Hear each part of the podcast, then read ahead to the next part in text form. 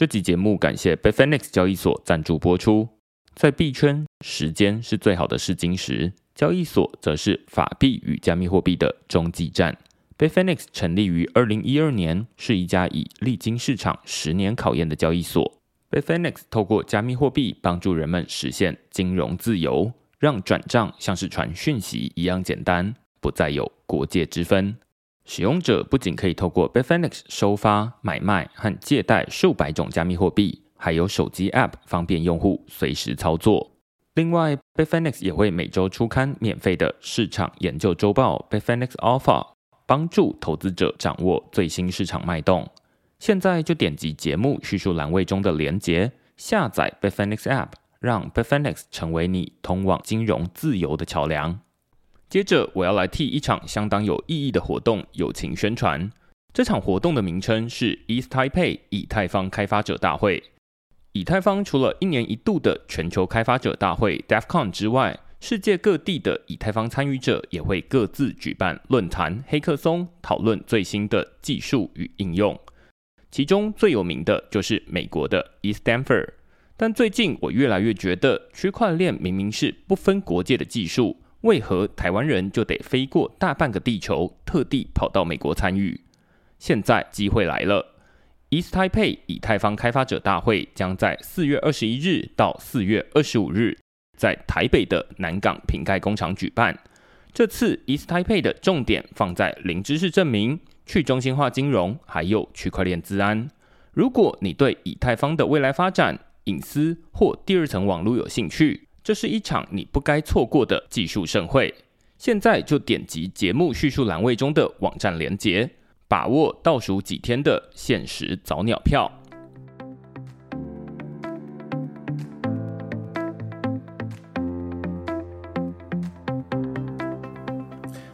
Hello，大家好，欢迎大家来到区块势 Podcast，我是区块势的作者许明恩。那先简单介绍一下区块势哦，区块势一个礼拜会出刊三封的 email 给付费的会员。那其中一封就是你现在听到的区块式 Podcast。那另外两封我们讨论什么呢？第一封我们讨论是 Arbitrum 发行治理代币，基于链上数据的精准空投。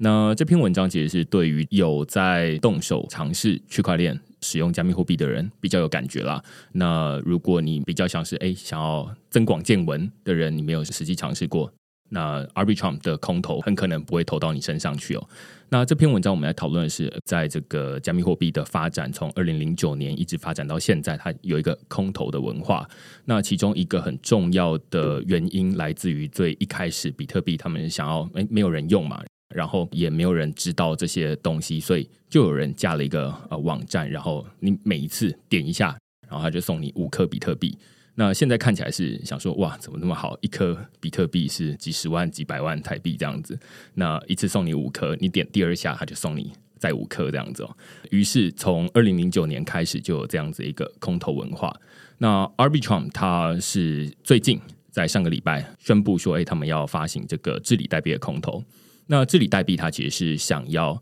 让他们的这个区块链变得去中心化，也就是说啊，那不再有。呃，一间公司说了算，而是让所有的参与者都可以成为其中决策的一员，然后可以共同来治理这一个区块链它未来的发展。那所以我会说，他们在空投比较像是空投投票权，而不是在空投一个钱。当然，这些投票权它是可以卖钱的啦。那所以我们在这篇文章就在讨论说，哎，他们如何去精准的。找到他们应该要空投给谁？因为在网络上面没有身份证嘛，所以他们就基于这个区块链上面的数据来精准空投给过去。他们看到说，哎，那你可能使用的比较多，那你使用多久的时间，或者是你使用多少的次数，基于这些数据来做精准空投。那我们在这篇文章就在讨论说，哎，他如何做到这件事情，以及为什么他们要发行治理代币。那另外一篇文章，我们讨论的是 Workcoin 由 AI 出钱的无条件基本收入。那这篇文章其实是对应现在大家对于 AI 的焦虑了，大家都已经在网络上面看到说，哎，AI 感觉很强，然后呃，它可能会取代很多人的工作。那网络上打开来。大部分都是这样的讨论，但是却没有太多人能够想出一些方法来应应说，那所以 AI 取代我们的工作，那所以我们现在要干嘛？当然，网络上会有一些人会说啊，那其实大家就应该要学会驾驭这些 AI，应该说 AI 不会取代人，而是会用 AI 的人会取代不会用 AI 的人。那当然这样说也没错，只是这我听了都会觉得说，哎，这有点过度着重于人与人之间的竞争。也就是说，好像我会取代你，谁叫你不会使用呢？类似这样子。那所以我们在这篇文章来讨论说，Workcoin 它是一个由大家最近这几个月非常熟悉的一个人，他是 OpenAI 的执行长 Sam Altman。他做的另外一个专案，就是他除了做 OpenAI 之外，他还做了一个无条件基本收入的一个专案，就叫做 Workcoin。那他在做什么事情呢？他其实就是呃想办法普发加密货币给所有人，理论上应该要普发给所有全世界的人。那这些钱他到底从哪里来呢？呃，其中一个很重要的来源就是由 AI。他说，呃，未来当大家都没事干的时候，那到底谁来贡献这些经济的这个收入呢？那就是由 AI 来赚钱，所以他就说：“哎，所有人应该要成为这个社会的股东。那我们应该是躺着就可以坐享这个 AI 的这个收入，有点像是你是公司的股东，你不需要真的在那间公司上班，你就可以获得这个公司成长的收益。那所以我们在这篇文章在讨论说，Workcoin 它是在做哪些事情，然后这样的想法实际上在执行上。”会遇到哪些问题？我们在这篇文章是在说啊，Workcoin 它其实在实际执行上，我可以说是一团糟啦，甚至会呃让很多人感觉是一场诈骗。那但是我们在这篇文章就在讨论说，我觉得之所以要想要写这篇文章，是因为它让我们开始去思考说，那如果 AI 取代了很多人的工作，那到时候我们应该要怎么办？那这是一篇让大家会有一个另外一种想法的一个启发啦。呃，如果大家喜欢我们在讨论这些主题的话，欢迎到 Google 上面搜寻“区块势趋势的势”，你就可以找到所有的内容了。也欢迎大家用付费订阅来支持区块势的营运。好，那今天呢，我们很开心哦，可以邀请到这个台湾主妇联盟生活消费合作社的理事主席彭桂芝彭理事主席来跟我们讨论合作社这个议题。那大家肯定会想说，我现在是转错台吗？就是 区块市怎么会讨论这个合作社，甚至是这种啊，感觉好像待会要讨论卖菜的东西这样子。其实不是哦，是因为在过去区块市有写了一些关于 DAO DAO 的文章。那我在写 DAO 的时候，或者是现在大家全球认为的 DAO 这样的一个组织，它其实就像是一个链上的数位合作社。那它的运作很像，只是我之前有写过一些这样的讨论啦，那甚至有找过一些它的发展历史，例如说啊，什么罗旭戴尔公平先驱社啊等等的，当然反应也很好。只是我在写这些东西的时候，都会有一种心虚的感觉，会觉得自己其实不是那么熟悉合作社，就除了那种小时候原生消费合作社之外，没有真的知道说这个合作社到底在做哪些事情。所以我就想到啊，那应该要找自己听过，而且大家一定也都听过的这个主妇联盟合作社来跟我们讨论这个主题。最后很幸运的可以邀请到彭理事主席来跟我们讨论这个主题。那我们先请理事主席跟大家打声招呼。大家好，我是主妇联盟合作社的理事主席桂芝。那绝大多数人可能在网路上，或者是其实我自己老家在台南，我家附近就有一间主妇联盟合作社，但是我一直到现在。都还没有真正的踏进去过，可不可以请桂芝跟大家介绍一下，就是什么是主妇联盟合作社，然后为什么会有这样的一个组织？呃，主妇联盟合作社，好，大家听这个名字，每一次呢，就像明恩刚刚讲的，很多人觉得它是一个神秘卖菜组织，隐藏在某一个街头里面，很不起眼的一个小店，然后颜色呢是这个木头的颜色，灯光也强调环保，所以没有这么的亮。好，然后整个感觉就是让你觉得说，诶，这到底是什么地方呢？有些人还进去逛一圈，逛完一圈以后，他竟然跟我说：“你是我的社员，你才能够买，不是社员，很抱歉，请你下次再来。”好，大概很多人对我们就是有这个第一印象。好，但是主妇联盟合作社啊，我们的运动起头叫做共同购买。好，我们其实已经今年要迎向共同购买的第三十年。那为什么最早要以合作社的形态？其实我们最早前身。试过很多种不同的形态，我们试过公司，试过那种小型的企业社，然后试过这种劳动合作社，各种形态都试。试完以后，我们决定用合作社的方式来运营我们共同购买的理念。那它前身其实跟台湾的环境运动有很息息相关。那我们因为前身起头其实是连接了北中南，甚至东部也有。各地的关心环境议题的，当然它的名字你听就知道，它前期其实其实是以女性为主。然后大家就在想说，我们在这个解严戒严的那个风云变化的年代，我们到底要怎么样对这社会有一些影响？你好像过多参与政治运动，又会被警告。哦，那后来想来想去，我要把我的这个关心化为行动力，就是我每一天，我把我这一个采买食材的钱转化成行动力。而那时候他们挑了一个起点。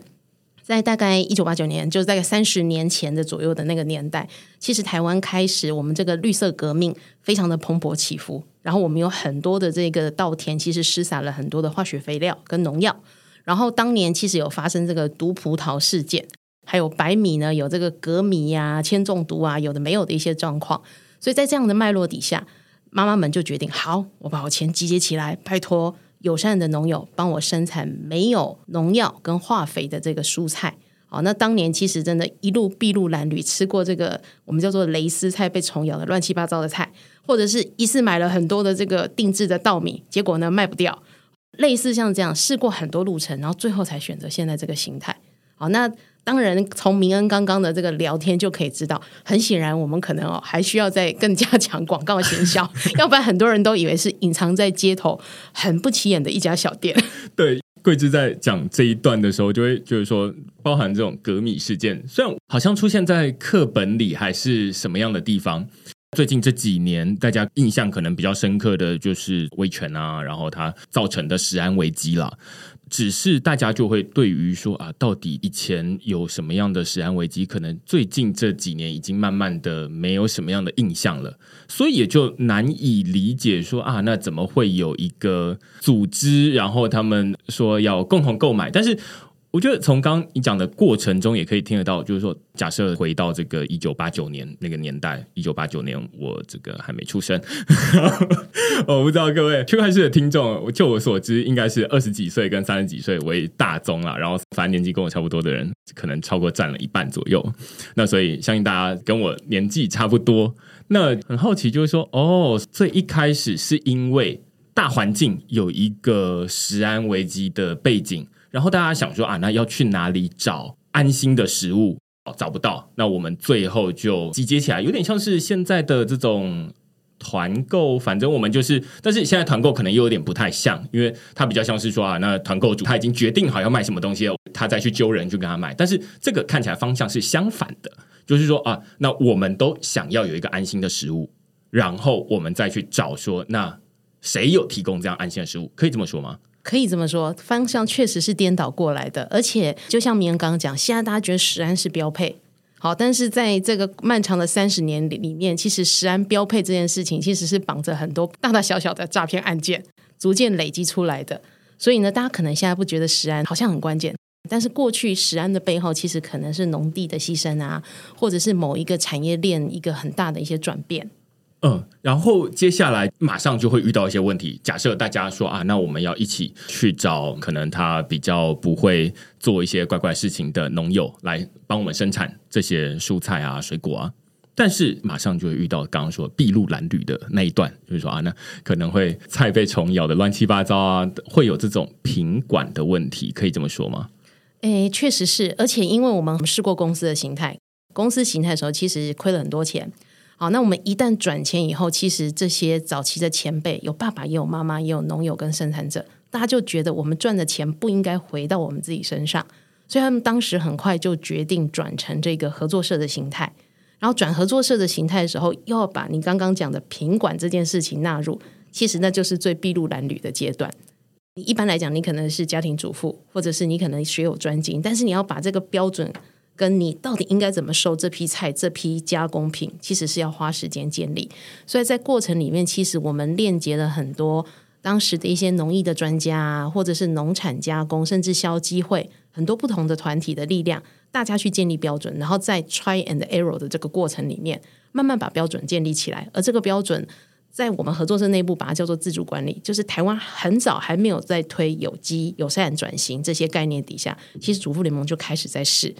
但我们试的不是说那种像现在市面上非常严格，因为台湾的有机算是世界上面数一数二的严格，是零残留的。那我们是从很早期跟农友讨论，你要怎么样让菜可以种得好，你要怎么样让这个土地是比较友善的方式循环下去，这样一步一步建立起来。所以也多亏这些陪合作社走过三十年，不管是以前的前辈或现在的年轻人，大家可以接受说，你跟农地、跟你的生产者、跟你的食物之间的关系可以很靠近。中间如果万一发生有问题的时候，大家也可以马上接受资讯，很快就被布达，然后很快去调整我们耕作的方式。我猜很多人都跟我一样，就是说很难理解，就是说合作社到底跟啊、我到全联去买菜，或者是到家乐福去买菜，可能会有什么样不同的地方？那听起来，其中一个很重要的一点在于说，如果说合作社虽然它是在街头上面的一个商店，没错，但是实际上它比较像是每一个消费者他自己去开的商店。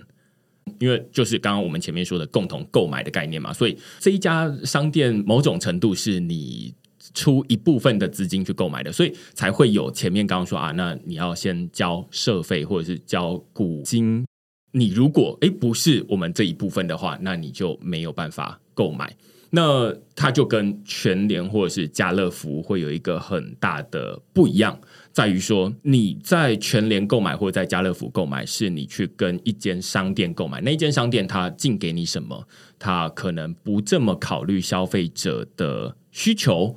所以一个比较像是你自己去跟农夫，呃，只是你们是用成立一个组织，然后这个组织叫做合作社，然后去跟农夫购买，但是在全联跟呃，家乐福这边，它就比较像是有三关，就是啊，那你要先到这边去，然后由全联跟家乐福再去跟农友购买。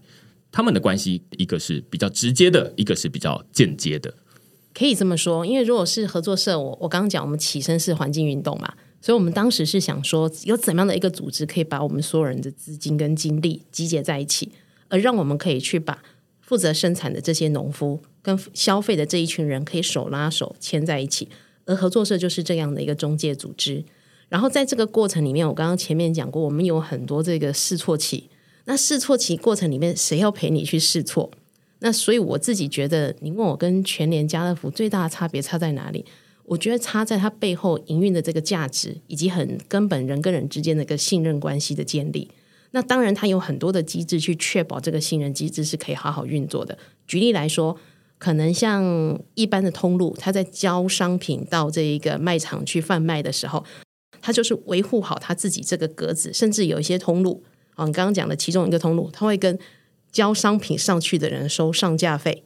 啊，收他这一个产品，你来这边贩卖的时候，他要怎么样弄？有点像有一阵子台湾街头流行的这个小格子贩卖的这个机制，好，那有一家通路就是采取这样的一个运营模式。亏损或者是赚，都是你自己进货的人要负责。但是合作社的概念是说，我有一个很清楚，我知道我的社员什么东西要或不要。比方说，我们就不要机改的食品，或者是我们希望可以减少添那个添加物的添加，或者是说呢，我希望我是以本土产品优先。那我集合了大家共同想要的这个 wish list，然后我把它变成一个我产品开发的原则。那你要这样子，所以你就必须要集结资金进来，所以就会有社员缴交的资金进来去收购这一批产品。好，那我们因为是以农产品为主，台湾今年气候变迁非常的严重，再加上大家应该有感觉，今年这个南部大旱，稻米可不可以种出来都不知道了。好，那在这个底下，你的农友跟生产者会遇到困境，那一般的通路应该不太管他的这个困境，但合作社的组织就是你本来就有一个公益金的这一个。合作社在分配结余款的时候，有一笔要留下来当做回馈社会的公益金。那我们除了公益金以外，我们另外在我们日常营运的资金里面，也会提拨一年一千万的这一个金额，以备我们的生产者跟农友。比方说，突然间台风很大，把他的温室吹掉，他没有钱，他即使跟农委会借钱，他也没办法建置他的温室。哦，他就会透过这一个我们共同的这个制度来跟我们申请预付货款，讲白话就是无息贷款。在他未来缴交的这一个货品里面，我们分批帮他扣掉他借的这一笔资金。那他建制的温室其实也不归我们合作社所有，还是归那个原本的农友所有。所以我觉得差在就是说，呃，合作社是很强调以人为本，但这个以人为本里面其实是有一个很清楚的经济体制在运作。我们互相信任，然后我们相信这个合作社的这个中介组织能够让生产者跟农友专心生产，让消费者可以安心的消费。那我觉得这样子就蛮清楚，因为这个对于，例如说我们去全联或者是去家乐福等等的。呃，不同的通路去购买蔬菜，我们可以想象的是说，反正我们就是去看他那边有什么，我们就去买。但是你可以想象，在合作社这边，虽然我没有实际参与过内部的运作，但是你可以想象的是，他们会去猜，或者是去调查，说我们的社员到底需要什么。然后我们再去上架这些东西，所以它的整个方向是完全相反的。一个是我有什么你就吃什么这样子，但是这边是说啊，那我们看啊，你需要什么，然后我们再去采购你要的东西。因为我自己在台大的时候也有参与这个合作社的社员的一部分，那那时候在选社员代表，其实我也不太知道到底在干嘛，但是反正我就想说啊，去参与，然后就被选上社员代表。那于是就要开会，然后那时候呢会需要讨论的其中一个很重要的事情就是说，那所以原生消费合作社到底要进什么样的东西？我觉得这就跟刚刚桂枝在讲的状况是一样的，只是对象不一样而已。师生在学校里面要什么？那这个是我们要去用学生的角度，用老师的角度去思考。那我们会需要牛奶吗？哦，需要。我们需要香烟吗？嗯，好像不是很需要，因为学校里面也禁烟。好，那所以类似这样子的方式，它就会跟学校里面的 Seven Eleven 或是学校里面的全家便利商店卖的东西不一样。因为你可能在全家便利商店里面，你就可以看到啊，有卖酒。啊，或者是有卖其他的东西，那但是在台大在经营的这种消费合作社里面就不会出现类似这样的差别。是的，是的，懂懂懂。嗯、那另外一个，其实我也是在学校里面感受到，就是刚刚桂枝说的，就是学校它的原生消费合作社，它也会要你出示你的社员条码，如果你不是的话，他又不让你购买。但是这个一直到我毕业之前，我都不知道这件事情的原因，就是为什么不给我买？我是学生呢，因为他不是说你是学生就可以买哦，你要学生还要加入合作社，你才能够买，这是为什么？这个原因呢，所以主要是说，在合作社里面，它是强调它是一个封闭性的这个呃消费机制。那当然，台湾有开放法规说，你有百分之三十的人，如果不是社员，只要你章程通过，你可以做非社员交易。但是目前台湾以主妇联盟来讲，就是封闭性的这个社员交易比例还蛮高的。那我自己推测有一个原因是因为这样，因为台湾的税法让消费合作社是免税的，所以在这样的一个税法逻辑底下，就会很清楚要知道他交易的人有哪一些，会不会影响既有的市场机制的运作。但是这一点其实在日本、韩国或世界各国其实是不一样的哦。世界各国其实针对消费合作社的品项是会课税，所以他们中间会差别差在说，你是社员，我可能给你的这一个商品的售价的价格就会稍微不同。啊，你非社员，我就要把那一个税的价格加上去。好，其实是是在税法机制上面的运作不一样。那另外也牵涉，就是说，因为我们是以社员为基础开发产品，所以是不是社员交易？社员的义务除了缴交股金以外，还包含说他是消费合作社，他要利用合作社的产品，所以他其实是绑着他的权利义务环环相扣的概念。懂？相信大家听到这边啊，就会觉得说啊，这个合作社跟公司。会有一个蛮明显的差异哦，就是合作社它是你每一个人都是里面的成员之一，然后你有决定权。但是如果你是公司的员工，你可能就是把你的工作做好啊，然后负责去领薪水就好了。那呃，有决定权的不是各位员工，而是后面的股东，所以这个是一个很明显的差异。那于是，这公司他要满足的就不会是说啊，员工他有什么样的需求。当然，有很多公司在讲究员工福利了，但是他既然是一间公司，他很讲究的是说，那他要如何为股东谋求最大利益。所以，基于这个基本的原则，就会导致后面要做的事情是很不一样的，对不对？诶，确实是。刚刚明恩提到的，公司跟合作社，公司赚钱的时候是对员工配发红利。然后对股东配发股息，好，然后你的决定权，大家虽然可能都有买股票，但是你很明确知道，你一定不是最大股的那一个人，对，好，你没办法去做相关的投票，好，但是合作社的机制，它强调以人为本，所以呢，其实每一个社员呢，确实也是出资的老板，好，但是我们把我们的这个出资完毕集结资金，去请专业的人来协助运营，但是我们把我们想要的东西去告诉这些协助运营的人。我们要往哪个方向走？好，那另外还有一个很大的差别，就是说，其实赚的那一笔钱在合作社叫做结余款，以消费社来讲，举例来说，你可能一包米是一百块，好，一百块里面以主妇联盟来说，结构很简单，我们可能是七成是我们的成本，好，两成八是我们的管销费用，就租房子啊、请人啊、检验有的没有的这些费用，另外百分之二叫做设定结余。设定结余就是说，你一定要留下来钱，预备你来年可以运作。那假如我今年运营得很好，哎，我的结余款项超过我的比例，某些费用被平抑掉了。这个时候呢，那多出来的钱要怎么分配？多出来钱，他就会先看你历年来有没有亏损，先还掉你亏损的。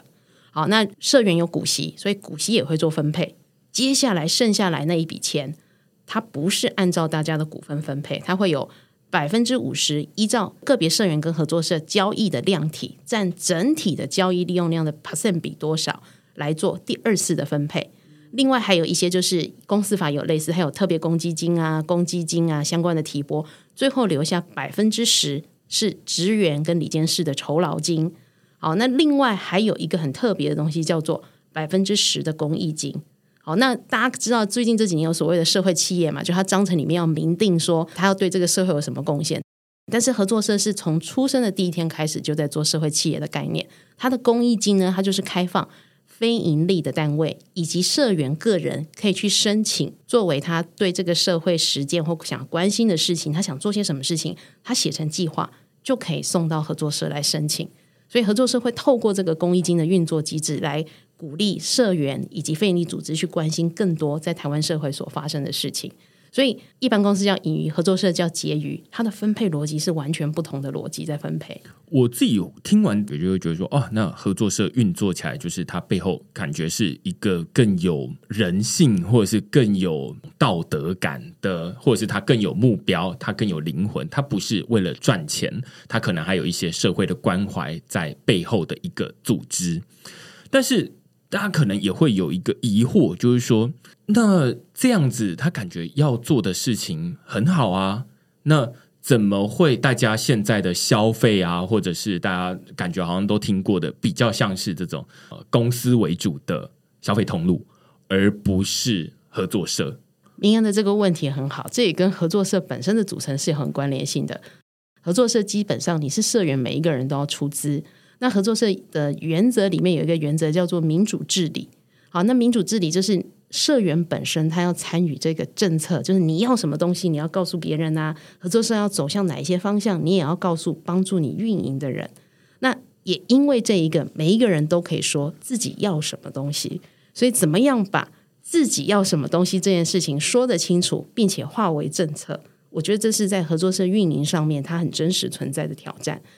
呃，常常会有人觉得说，诶，合作社做一件事情的决策怎么会等待这么久？因为我们花很多时间在沟通。坏处就是常常被人家笑说，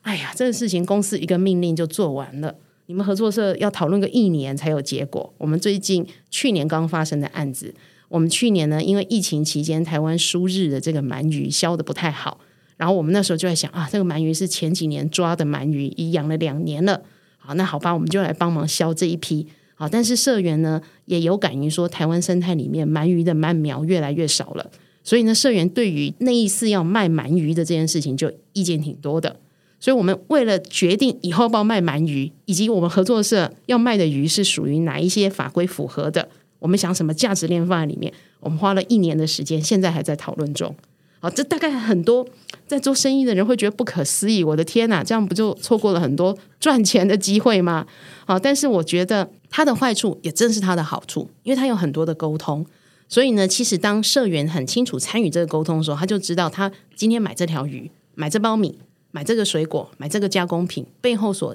镶嵌的那个价值链是什么，好处也是坏处，坏处也是好处。我觉得刚刚这一段哦，就是如果大家有在参与这种链上组织这种 DAO 的话，你会很有感觉。就是在这个链上，举例说，这种区块链去中心化交易所，或者是呃，我们刚前面在一开头讨论的这种区块链 Arbitrum 区块链，他们会都会想要做一个治理的机制。然后在里面会有很多不同的提案，像呃区块链，我们自己是这个 Litecoin 这个区块链上面的一个、呃、民意代表。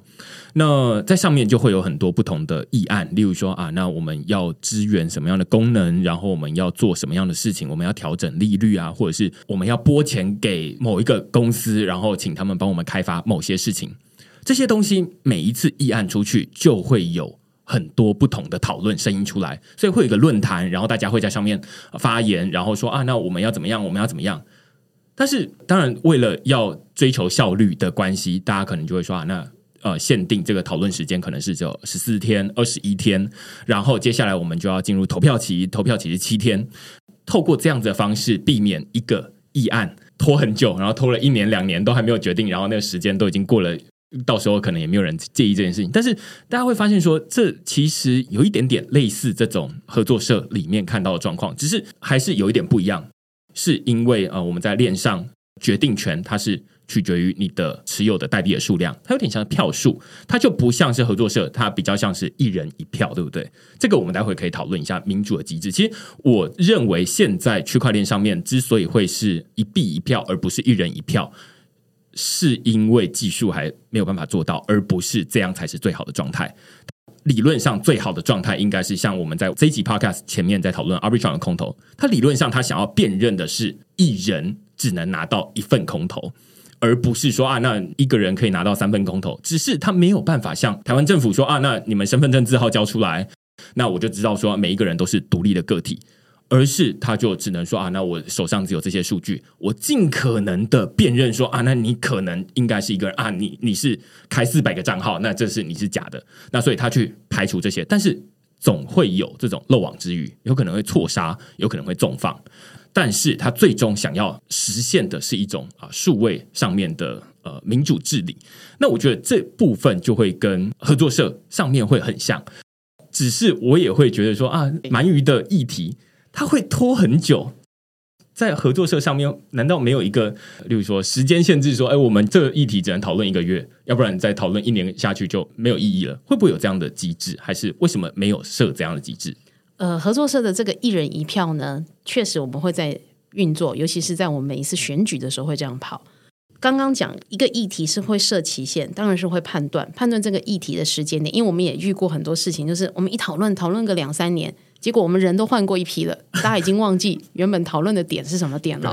好，这个时候确实就是你必须设一个阶段性的目标，我这个阶段走到哪里，我很完整的把我的讨论历程记录下来，做阶段性的决策。那个决策点出来之后，进行决策点的验证。所以我听明人在讨论这一块，我就觉得，其实合作社我一直觉得它另外一个很可贵的价值，就是它很真实的在实践民主素养这件事情，因为你要为你的讨论跟决策负责。所以你会压一个时间点，你这个决策出来的结果，因为你是社员嘛，你一定要把它好好的利用回去。所以你会知道你的决策带来的结果是什么，而你在下一段决策的时候，你要去追踪你这个决策后续的影响。那我们运作机制就是一人一票里面，他还会在类似代议的机制，再选出适合的人来帮你发言，而这些适合的人，他要努力去搜集大家的意见。所以合作社里面也会有一些搜集意见不同的管道跟制度。但是啊，永远都是会有你没有收集到或大家不同的意见，所以它的挑战点也就在于说，你怎么样让意见收集完整，而表达意见的人又同时知道说，我得为我的表达负责。好，那它一定不是完美的，但它就是一个实验期。对，因为我觉得不知道在生活上面会不会有注意到这样的不同啦，就是说。国家在治理、在选政府的时候，我们都会知道说啊，那这样就是民主嘛，然后就是投票，然后会有代议政治，那由我们选出来民意代表去帮我们决定很多不同的事情。但是你在上班的这个部分，你可能就没有那么讲究民主，或者是有一些呃职场的前辈会告诉你说，没没有没有没有，就就是老板说了算。那有很多的 request 是由上而下，没有说要管每一个人的需求，因为。老板他最终要负责的对象，并不是各位员工，而是他的背后的股东。那所以就会有类似的状况。但是我觉得合作社或者是 DAO，它比较像是把国家的这样的一个民主的机制套用到我们日常生活中会使用到这些。如果在链上的话，就是交易所啦，然后呃是区块链啦等等的。但是在生活采买的话，可能就是合作社。我不知道这样的理解。是不是正确的？哎，确实是这样。所以也就像明恩讲的，你不可能无限制的讨论，然后你又要收纳大家的意见。以我们去年才刚完成，今年要开始执行的东西，就是我们会设一个中期的目标。这个中期目标不是我被选出来的干部或我协助营运的人帮我想出来的，是我们透过跟我们社员全部搜集意见，然后再结合我们分析内外的一些政经啊相关的情势，形成这个阶段性的目标。走三年，三年后再回过头来调整。然后这个过程里面，其实我在形成意见的阶段，我就尽力的收集。接下来就设定这个目标，让它往前进。好，那理论上国家也是这样啦，但是我们常常会因为这一个政党的转换而沦入变成很短期目标的追求。懂？我觉得另外一部分就是可以讨论到我们刚刚在讨论这种民主治理，它之所以要治理，最重要的目的是为什么要？为什么合作社它要去收集社员的意见？很重要的是，他想要最终是想要增加社员的利用额，对不对？就是。其中一个目标啊，就是说让大家会觉得说啊，那我知道这个东西是我要，例如说我是社员，然后我要表达说，哎，我要什么东西，然后啊，那合作社他也提供我要的东西，那于是我一直都会去那边购买，这是可能其中一个蛮重要的目标。我觉得这也跟在区块链上面很像，就是说我们在这边有人说啊，我要改进一个什么样的功能，或者是我提出说啊什么样的提案。他是要去跟整个社群去讨论说啊，那这个功能好不好？然后大家就会说啊，为什么你要改这个东西？那最终它是要满足所有人的期待，呃，或者是这些社员或者这些治理代币持有者的期待，最终去继续使用这个区块链，或者是继续使用交易所这个这样的一个功能。那所以我会觉得，当然不会说这两个完全一样，因为呃，一个是数位的，一个是物理世界。于是就会有很多不一样、各自面对的困难，但是有蛮多的脉络是长得蛮像，就是说，最终这些民意代表他们不是说啊，那他们说了算，而是说他们要回头去问说，哎，那抵押给你代币的那些人，他们要的是什么？那他们随时，他跟这个物理世界又有点不太一样，他随时可能物理世界合作社的社员代表，他可能会有一个定期的改选的制度。但是大家都知道，说在区块链上面，它的改选不是定期的，它就是二十四小时，随时都可能会改选。就是我今天不满意你发言，或者是你提出来这个议案，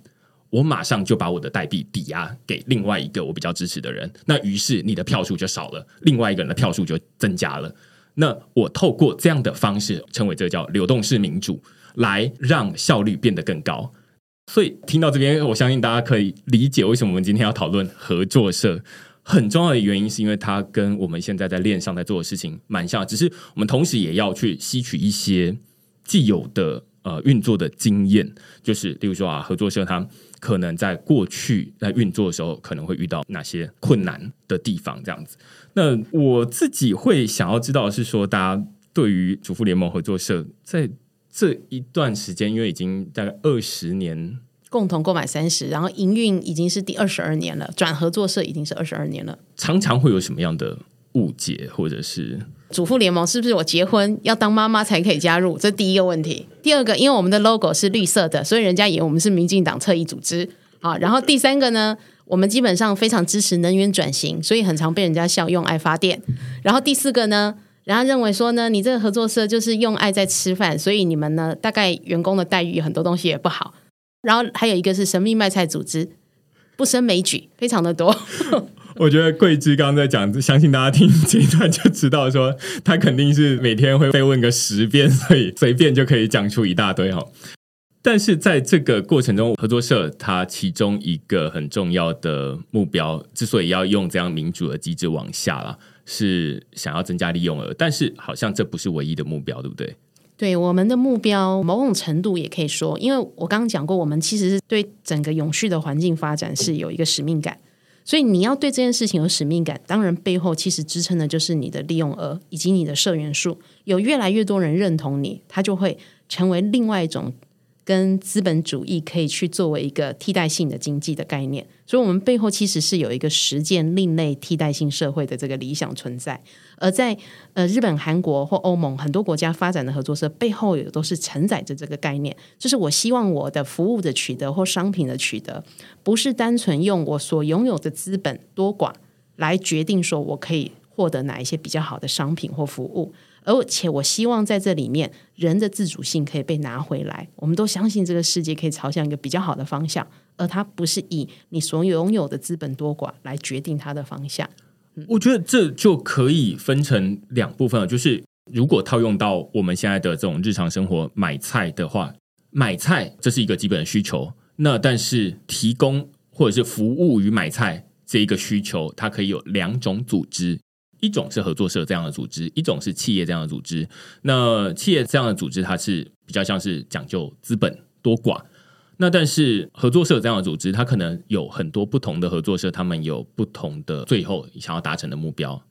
以主妇联盟来说，他想要达成的目标是什么？以主妇联盟来讲，我们希望台湾的农地的土壤不要再恶化了，所以，我们光买菜这件事情，我们就会跟农友协商说，你在种的过程里面，你的那一个化学肥料不要用，你即使用有机肥料，你肥料也不可以撒太重，所以我们会管控硝酸盐，就是减少大气当中氮的循环。好，那把这个价值链放进去啊。另外，我们也希望就是农业不会成为一个消失的产业，所以我们跟我们的农友是承诺，他种多少我们就收多少。确保我们的农友在他的生活里面，他真的可以以农业为本业。连同我刚刚分享到，我们在他们遇到困难的时候，我们有一个机制，会用这个无息贷款，就预付货款，或甚至是急难救助金的方式来协助这个产业可以运载下去。那这个东西其实跟商业通路的概念就是完全不同的一个想法。我觉得这边会跟。大家在找工作的时候，或者是呃，你决定要怎么样加入一间公司，很多人看的是，哎，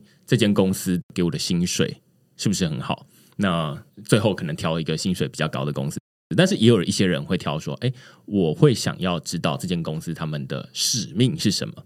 但是我觉得合作社它本身的运作，它就比较像是这种，如果你是很重视使命的人的话，我觉得比较适合加入一个合作社的运作。因为它本身就是以使命为优先目标，而不是以利益为优先目标。只是这反过来，像刚刚桂枝说的，就是说大家就会想说啊，这样合作社是不是很穷啊？然后薪水是不是很少啊？然后类似这样，对不对？大家会很担心。好，但是主妇联盟存在这么多年来，我们也可以分享一下我们的营业量好了。我们去年是十六点一三亿。说大不大，说小不小。当然，如果大家了解零售百货通路，就知道他们这个买进卖出可能是上百亿。我们十六点一三亿可能是它其中一小笔，但是一个组织可以走到这样，相当不容易。那我也很谢谢，就是我们的社员以及未来的社员都支持这个理念。然后员工到现在四百八十几个，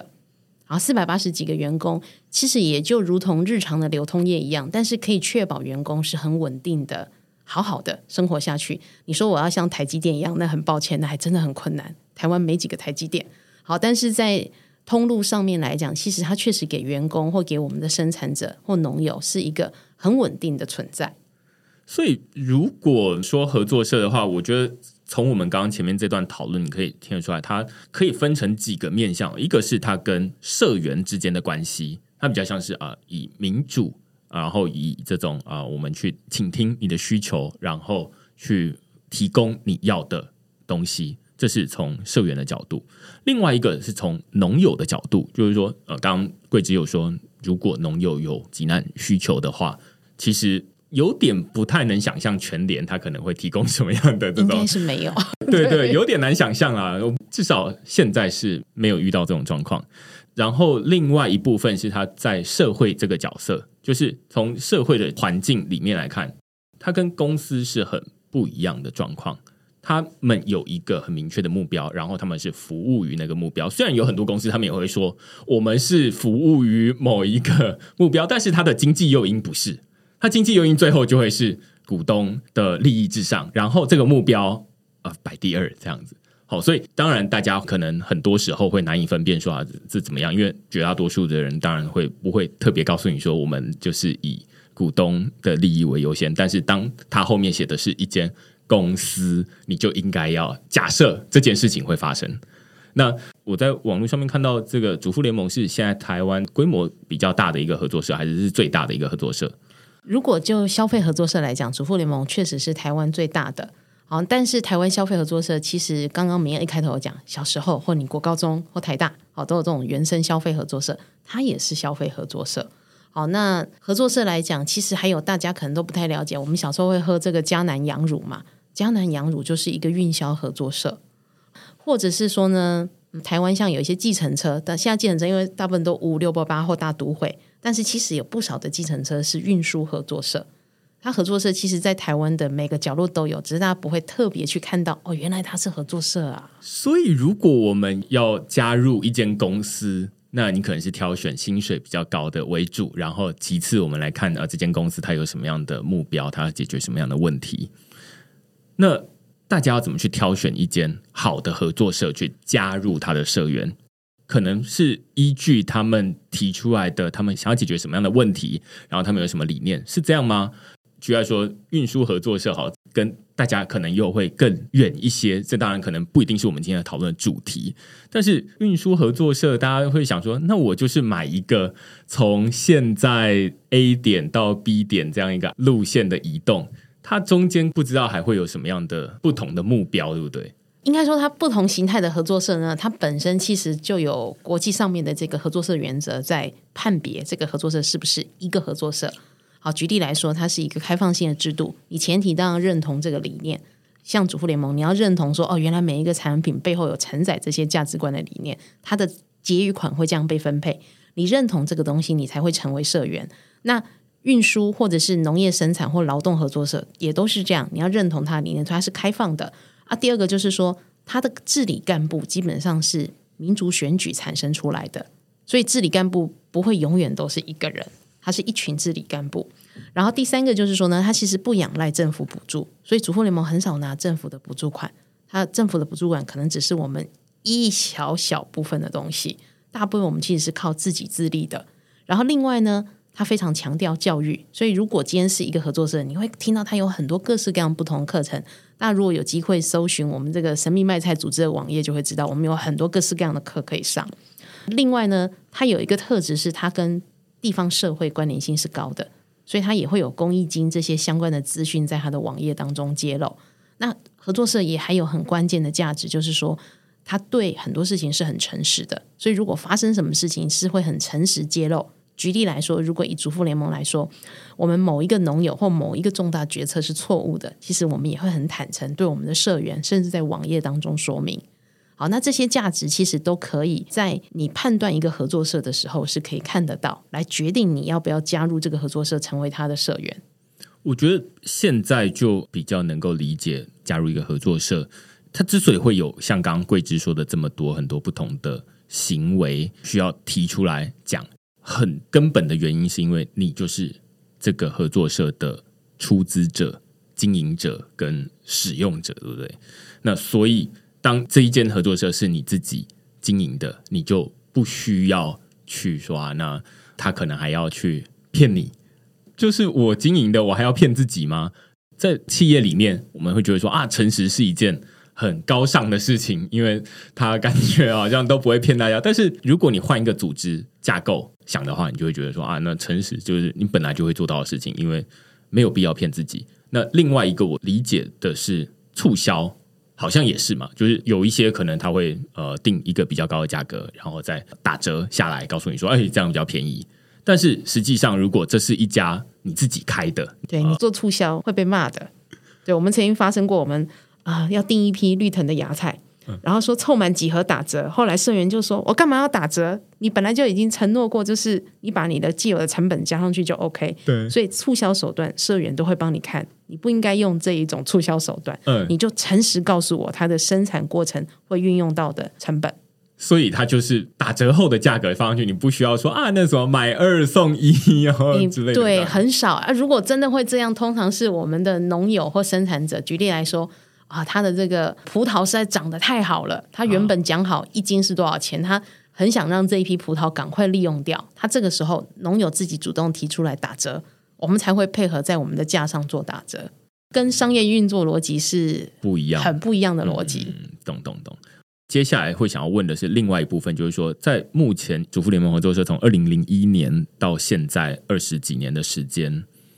中间有经历过什么样的一个困难，然后接下来你会说怎么样算是一个比较好的合作社？就是理想的状况应该怎么样？然后现在还差这个距离有多远？呃，中间的困难其实也就跟我们刚刚讲的民主治理以及委托专业团队运营这件事情是有关的。因为你要把你一群人集结起来的这个心愿，好，你的使命相关的东西化成既定的政策，而这一群人每隔三年或两年就会换一次，那你的使命目标可以怎么样好好的跟协助运营的干部跟他讲说，哎，这件事情你就是要照这个方向做。我觉得交付这件事情其实它并不是一件容易的事。好，这是第一个。所以，我们过去说长不长的历史里面，其实也发生过，就是我们被业界笑最多，是我们换了十三个总经理。但是呢，也因为合作社的这一个坚强的体质，所以换了十三个总经理，到现在都还活得好好的。但对我来说，我觉得这其实是一个蛮不好的，因为你换过一个高阶的这个经营团队的话，其实所有的员工都要重新再调整过一次。那个真的是蛮惨烈的，在我自己上任的时候，我们曾经遇过，就是有一半的一级主管都出缺，好，因为我们没有很清楚的交付我们要的方向给协助运营的团队。所以，你如果问我说合作社怎么样是比较好，我觉得是你要把你想要的方向，社员们想要的方向很清楚化成政策，然后呢，并且很清楚的交付给营运团队，信任他们会朝向这个方向走。那如果合作社的这个中长期，它在这三年运转得很顺利，可以顺利进到第二个中长期的时候，我才会觉得合作社是比较稳定的。好，那我们合作社过去其实也有一些大的方向，但它没有很明确被画成一个既定的方向跟目标。好，那每隔十年是一个世代，那你在世代转换的过程里面，你怎么把你过去走过的路程，可以再让更多接下来要进来的社员了解？因为社员不是静态的。社员是一直动的，有人会老去，有人会加入，所以你怎么样把你知道的事情让更多的人知道，可以传承下去，这也是另外一个挑战。所以合作社要对应这个挑战，除了我刚刚讲你要化成一个中长期目标，让营运团队可以执行以外，另外一部分你也必须把你所经历的故事化成不同的教育素材，常常去跟更多人分享。所以不管哪边的合作社，它都有一个很根本的工作，就是教育、教育再教育，听起来很八股。好，但是它就是你要去维系以人为本的组织里面很关键的一个概念。懂，所以因为你刚刚说他从以前到现在可能会呃经历过很多不同的管理层的问题，然后可能人也都会换，那社员可能会老去。你会怎么说？现在年轻人他可能不一定有经历过这么多的食安事件。他们要什么样的原因来加入这个主妇联盟合作社？你觉得对他们的最大诱因会是什么？我觉得对年轻人来讲，呃，他可能跟三十年前以家庭为主的这个家庭消费为主是很不同的。现在年轻人其实，呃，大家呢其实很很在乎自己的消费对这个社会所造成的影响力是什么，然后也会很常对说我们自己所处的社会正在发生的事情，有时候是觉得无力的。好，如果你谈到政治或谈到在很多大环境当中发生的事情，所以现在的年轻人，我觉得可以加入，就是可以把大家的力量集结起来，转换成影响力。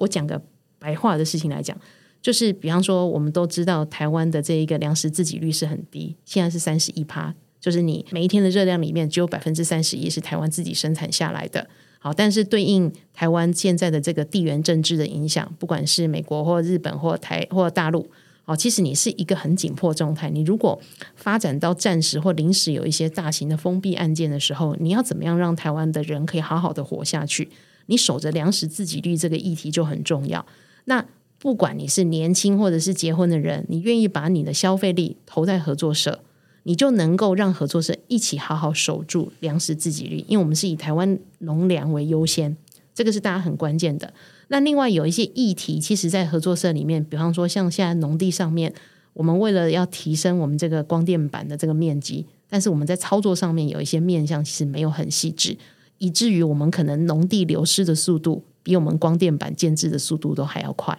但是我们又觉得能源转型这件事情应该要做，那到底应该怎么做比较好？这个时候，如果是主妇联盟合作社的方式，就是会花人力下去了解在农地现场真实发生的状况是什么。那我们应该怎么样来协助政府的政策到位，或者是借由我跟你共同承诺的这一个购买量，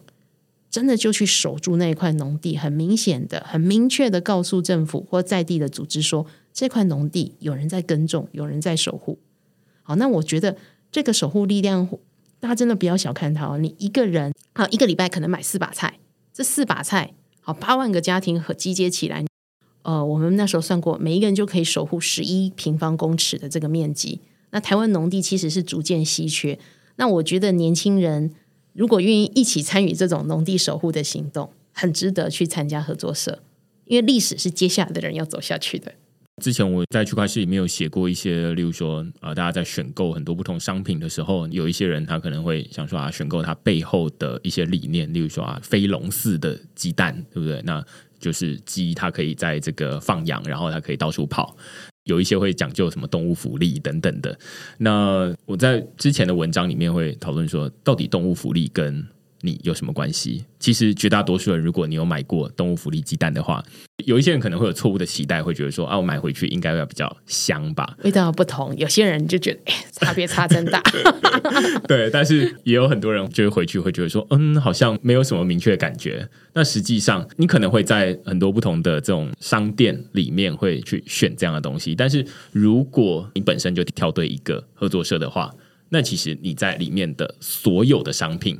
本身它都有一个很明确的目的，那服务于这个合作社它本身设定的一个目的。好，所以我觉得，如果你的钱到哪里去，它最终会产生什么样的呃效果？那大家最后的投票其实都是用钱来投票，就是你实际上怎么样消费，决定你未来是怎么样的一个社会。那在这个合作社这边，它可能就会是有。很多不同的理念，你可能不一定要加入一个，就是我们今天在讨论这个主妇联盟合作社，你可能会有很多不同的想法。但是我们今天这一集很重要是想要告诉大家说，哎，合作社它的一个运作的方式，然后它的背后的理念，到底跟我们现在在企业上面会有什么样的不同？那当大家会知道说啊，那哦，他比较介意我们的想法，然后每一个人都可以有平等的发声权，然后他会没有必要骗你，因为你也是其中一个经营者，那你就可以知道说啊，那参与这些东西的意义在哪边？这样子。呃，我记得明恩开头有问过我一个几个国外的案例嘛，其实国外现在有很多很不错的案例，跟你们区块市其实有点关系哦。国际 ICA 联盟现在在讨论数位的合作社、数位平台的合作社，在欧盟体系讨论很多。他在讨论你在各种软体或者是那个平台嫁接的时候，有没有一些共用的公式、好共用的平台？那这件事情说真的不好讨论啦。他们现在也没有定出来谁是说了算，所以他还在 ongoing 当中。好，这个我觉得有机会区块市民恩可以再去跟着这个消息。那另外呢，其实在国外。呃，孟德拉共合作社，它是在育成人才以及新形态的事业创创尝试里面，算是做得很成熟的这个产业。大家有机会可以去了解这个孟德拉贡合作社。那像主妇联盟，其实也不是只有我们自己这边，我们邻近跟日本、韩国其实也有不同的消费合作社在运作。那以日本来讲，日本的消费合作社就是它除了像我们一样有经营这些生活产品的买卖以外，他们另外也。针对这一个育儿，或者是养老，或者是呃光电，或者是不同的产业别，他们都用合作社的形态在运营，其实也都运作的还蛮不错的。大家有机会都可以再去了解这些形态。我觉得听完这一集啦，或大家会看到说啊，那现在有一个需求，或者是大家看到哎，有一间公司它在服务于某一个需求，我可能会自己回头会想说，如果。同样的需求，我可以成立一个合作社，然后来服务这个需求吗？那如果可以的话，那我有什么样的目标要去达成？我会期待是说，说不定未来会有越来越多以合作社为组织来解决社会问题的一个方法。这可能是我自己蛮期待未来看到的一个发展方向。那当然，同时它也是在区块链上面，我也期待的是说啊，那它会有越来越多用 DAO 来成立。那当然，它中间还要解决很多不同的问题，因为现在大家会觉得说，啊，区块链上面的问题，它跟我们日常生活中呃遇到的问题实在是有点距离。像啊，你说食安跟大家会比较有关系，但是诶，如果隔了一代，大家就会觉得说食安好像没有那么紧迫，那于是就马上遇到这些问题。那区块链上面就更远了，就会觉得说，那其实区块链上面发生什么事情，干我什么事呢？所以大家在上面遇到的挑战是另外一个呃更困难的挑战。虽然它的效率可能会呃更好一些，但是它也会没有办法辨认哪一些是真人，哪一些是假人这些问题。反正我们先做这一集，然后来跟大家讨论，就是说，哎，这个呃比较一下，就是说合作社的这样的一个组织跟到有什么样的不同。那呃，希望大家听完之后会有一些不同的想法，这样子。好，那我们今天就是非常感谢桂枝来跟我们讨论主妇联盟合作社，然后跟合作社它实际上它是怎么运作的这样子。好，谢谢大家，谢谢。那如果大家喜欢今天我们讨论的主题的话，欢迎到 Google 上面搜寻“区块市趋势的事”，那也欢迎大家用付费订阅来支持区块市制作出像这样你喜欢的好内容。那我们就下集再见喽，拜拜，拜拜。